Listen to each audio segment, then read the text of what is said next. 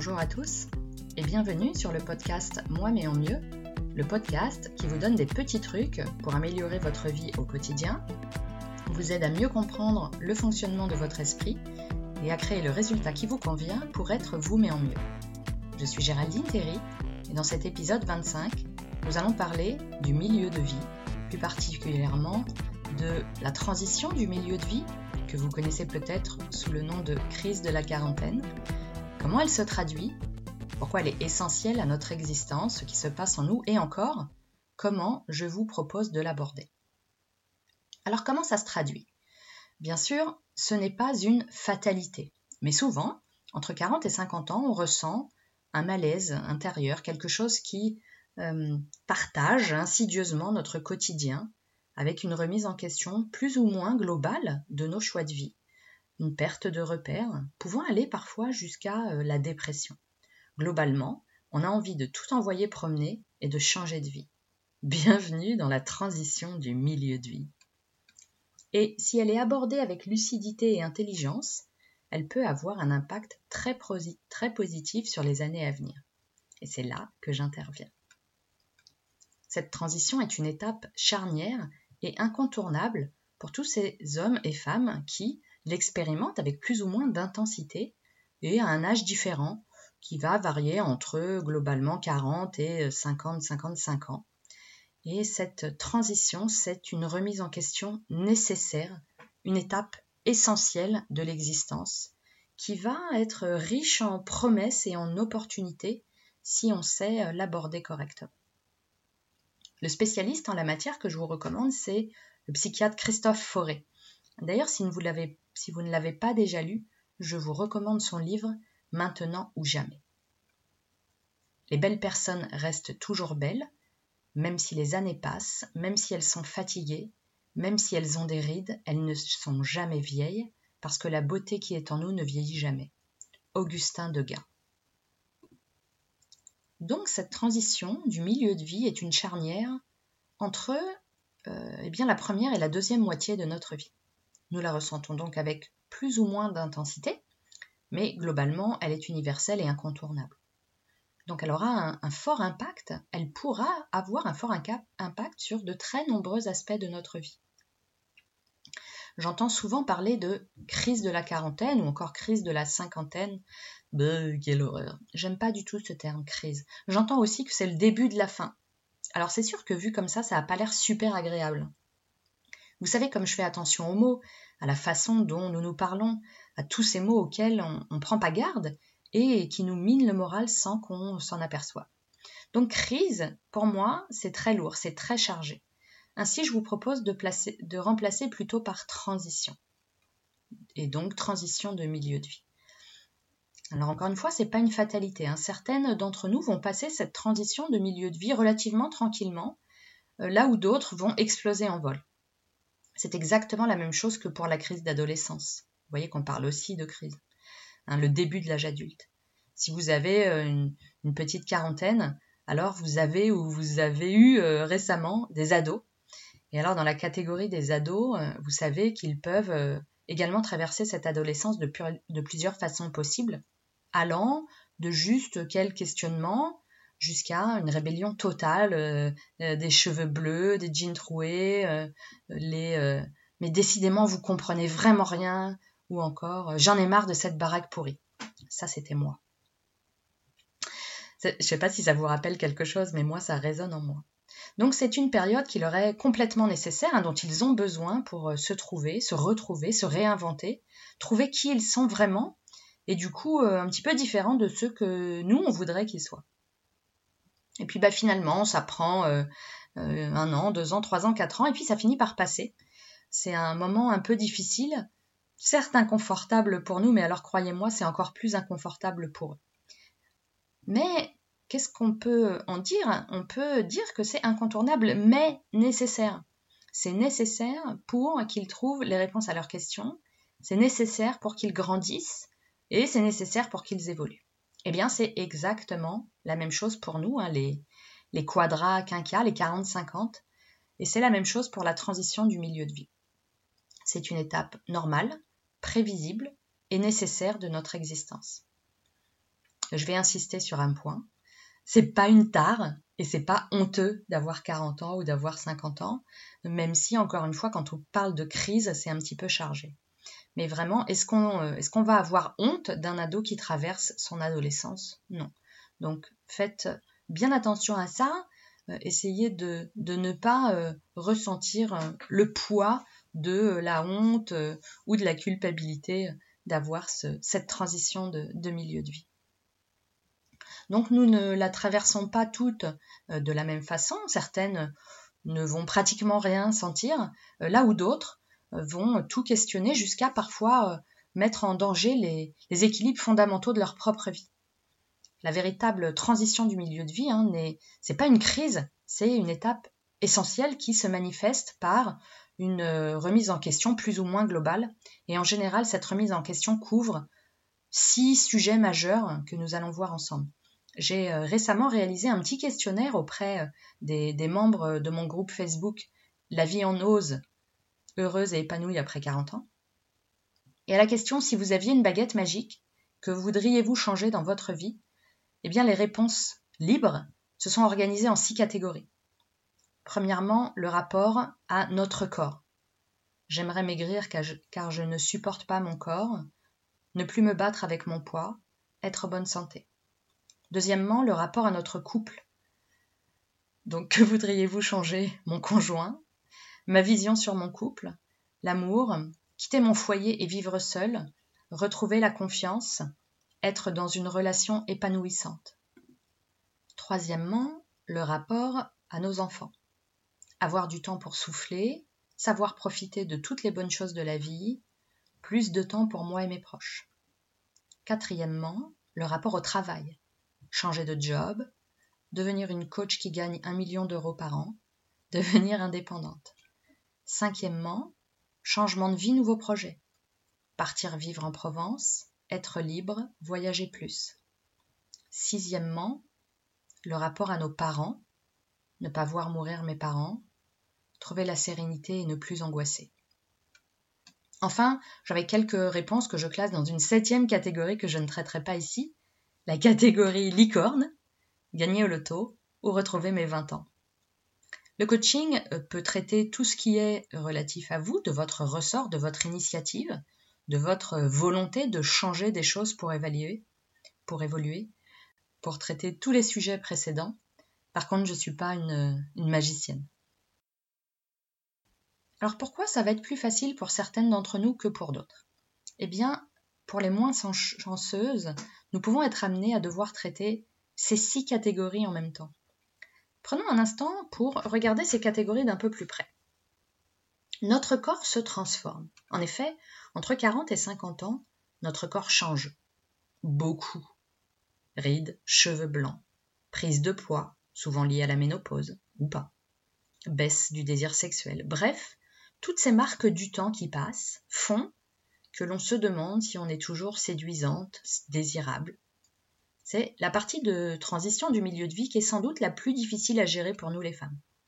Ce corps, qui était notre grand allié dans la première partie de notre vie, commence doucement à émettre des signes de fatigue, à nous lâcher, et ce changement nous déstabilise.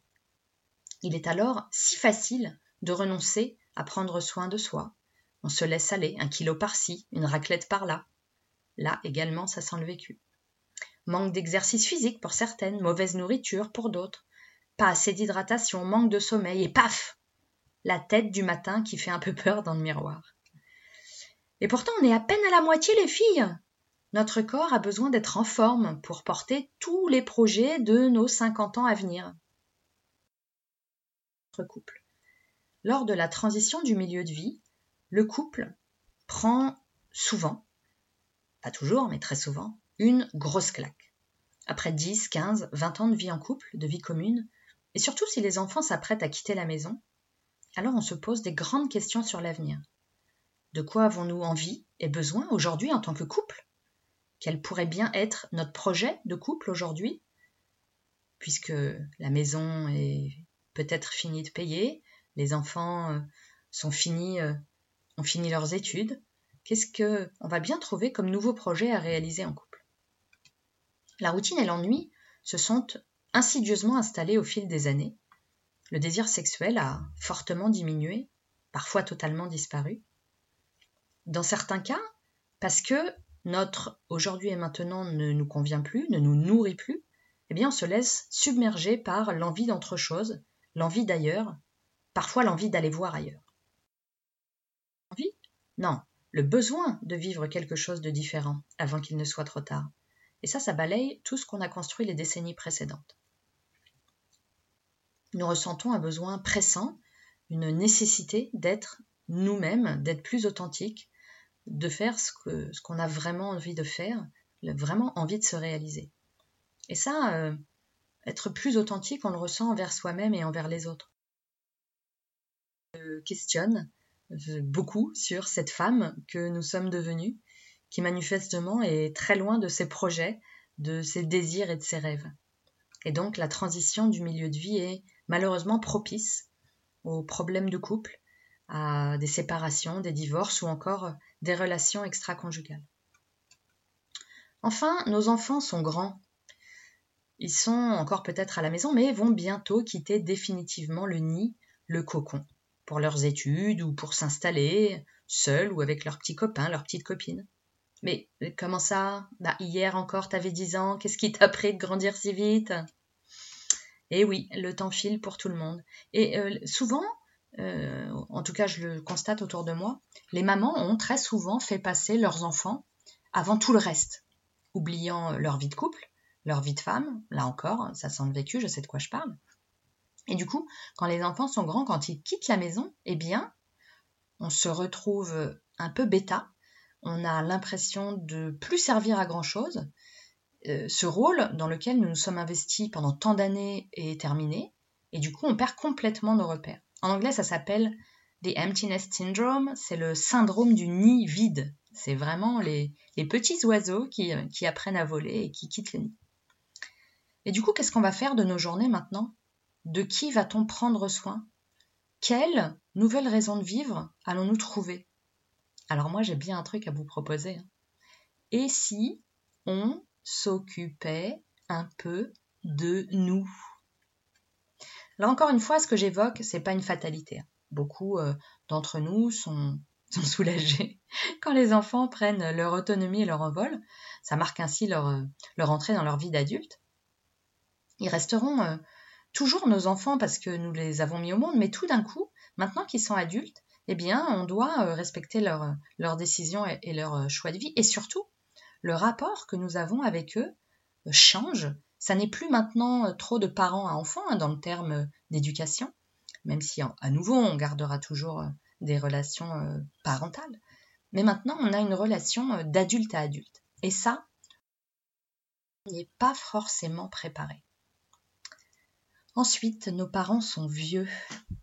Alors bien, évidemment, ils ne font pas exception à la règle, hein, nos parents vieillissent également. Et du coup, souvent, pour nous, vers 45, 55 ans, eh bien, nos parents euh, vieillissants deviennent fragiles, parfois dépendants. Et là, de nouveau, les rôles s'inversent. Et c'est nous qui prenons soin de nos parents, comme nous avions pris soin de nos enfants avant. Nous expérimentons petit à petit une étrange situation où on devient euh, le parent de son propre parent. C'est quelque chose d'assez perturbant. Et du coup, parfois, on est amené à, s'immiscer dans leur intimité, par exemple lorsqu'ils deviennent euh, dépendants, incontinents ou plus, hein, lorsqu'ils peuvent plus se laver ou aller aux toilettes tout seuls, dans une position assez inconfortable et encore une fois pour laquelle on n'était pas forcément très, euh, très préparé. C'est assez perturbant pour nous, euh, évidemment ça l'est encore plus pour eux. Donc ça c'est un changement majeur dans la relation que nous avions avec eux jusque-là. Et bah voilà encore une situation qui vient perturber notre, Ensuite, on veut changer de travail. Alors globalement, jusque-là, on avançait euh, peut-être sans trop, trop se poser de questions. On, progressait ou pas hein, dans notre vie professionnelle. De toute façon, on s'en fichait parce que l'important, c'était les enfants. Oui, mais voilà, maintenant, eh ben, on n'a plus besoin de les emmener au foot ou de prendre une journée parce qu'ils ont de la fièvre.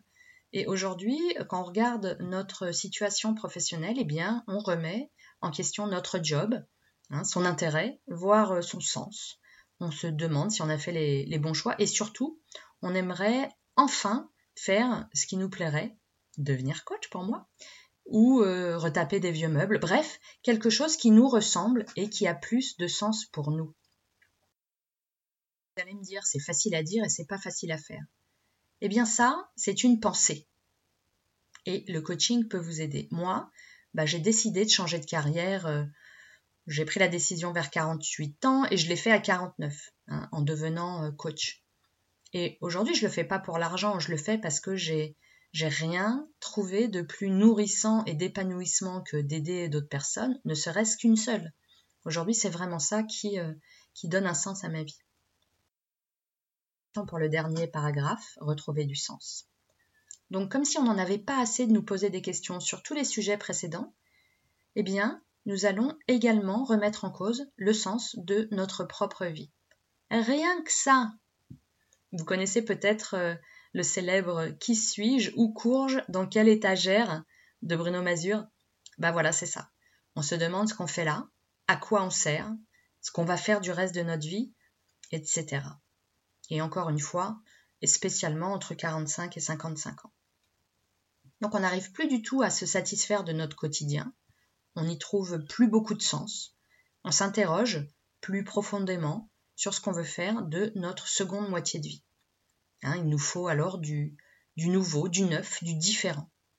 Devenir coach, c'était pour moi une envie, non, un besoin d'aider les autres. Euh, l'épanouissement et l'accomplissement de soi a donné ce nouveau sens à ma vie. Alors sur quoi allons-nous pouvoir travailler pour gérer au mieux cette transition?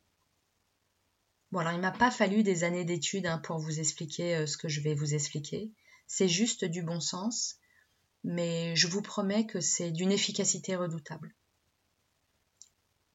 On était tellement euh, aspiré euh, à 200 à l'heure dans notre première moitié de vie, hein, à s'occuper euh, de, notre travail, de notre maison, de notre mari, de nos enfants, qu'on en a perdu de vue ce bon sens. Ça en est ridicule, tellement c'est évident, mais vous savez, hein, c'est toujours ce qu'on a sous le qu'on ne voit pas. Grossièrement, il va s'agir de garder dans notre vie ce qui a bien fonctionné et de changer ce qui n'a pas fonctionné. Ouh là là, je vous entends d'ici. Bah en effet, c'est basique. oui, mais si vous me connaissez un peu, vous savez que je vais vous challenger là-dessus. Euh, je pense que nous sommes nombreuses à, à le dire, mais est-ce qu'on le fait vraiment? Est-ce qu'on le fait vraiment? Est-ce que vous changez les choses qui ne vous conviennent pas et qui ne fonctionnent pas? On va faire un petit exercice avant de se quitter. Vous allez prendre votre petit cahier magique, un carnet, une feuille de papier, euh, le dos de la dernière facture EDF, bref, ce que vous avez sous la main. Et euh, on va se préparer ensemble à faire l'état des lieux de notre vie. Alors premièrement, écrivez tout ce qui fonctionne parfaitement dans votre vie. Cherchez encore.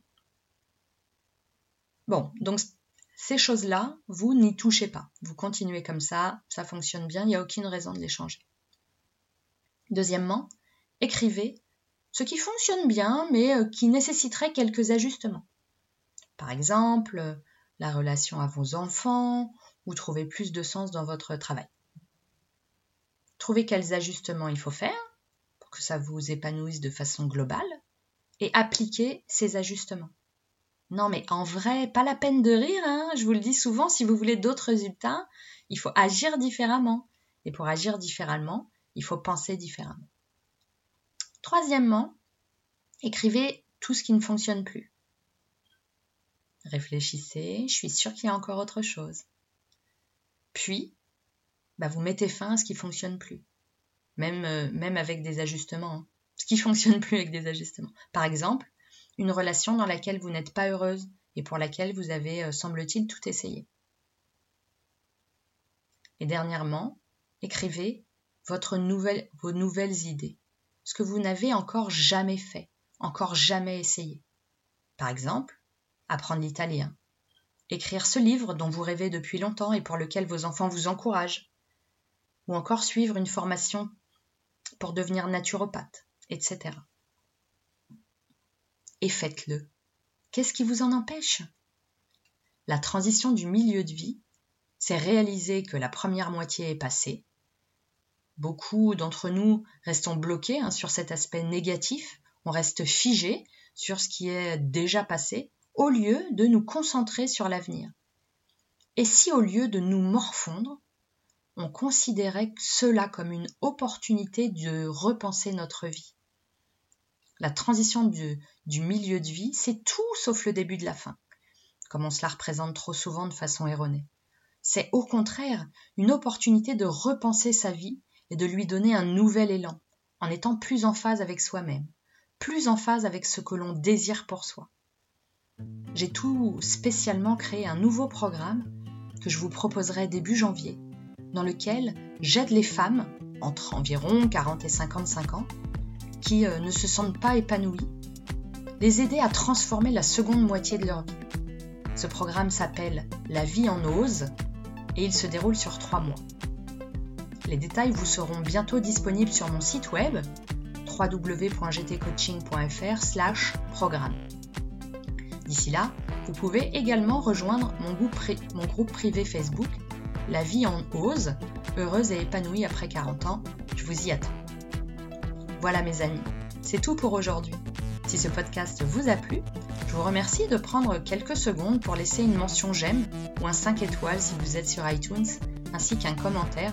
Ça aidera beaucoup le podcast à être proposé à d'autres personnes. Si vous pensez qu'il peut plaire à vos connaissances, n'hésitez pas à leur proposer. Il est disponible sur iTunes, Deezer, Spotify ou encore SoundCloud.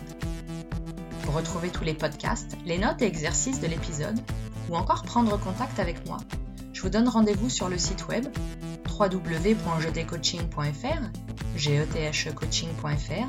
Merci et rendez-vous la semaine prochaine pour un nouvel épisode. Et d'ici là, continuez d'être vous mais en mieux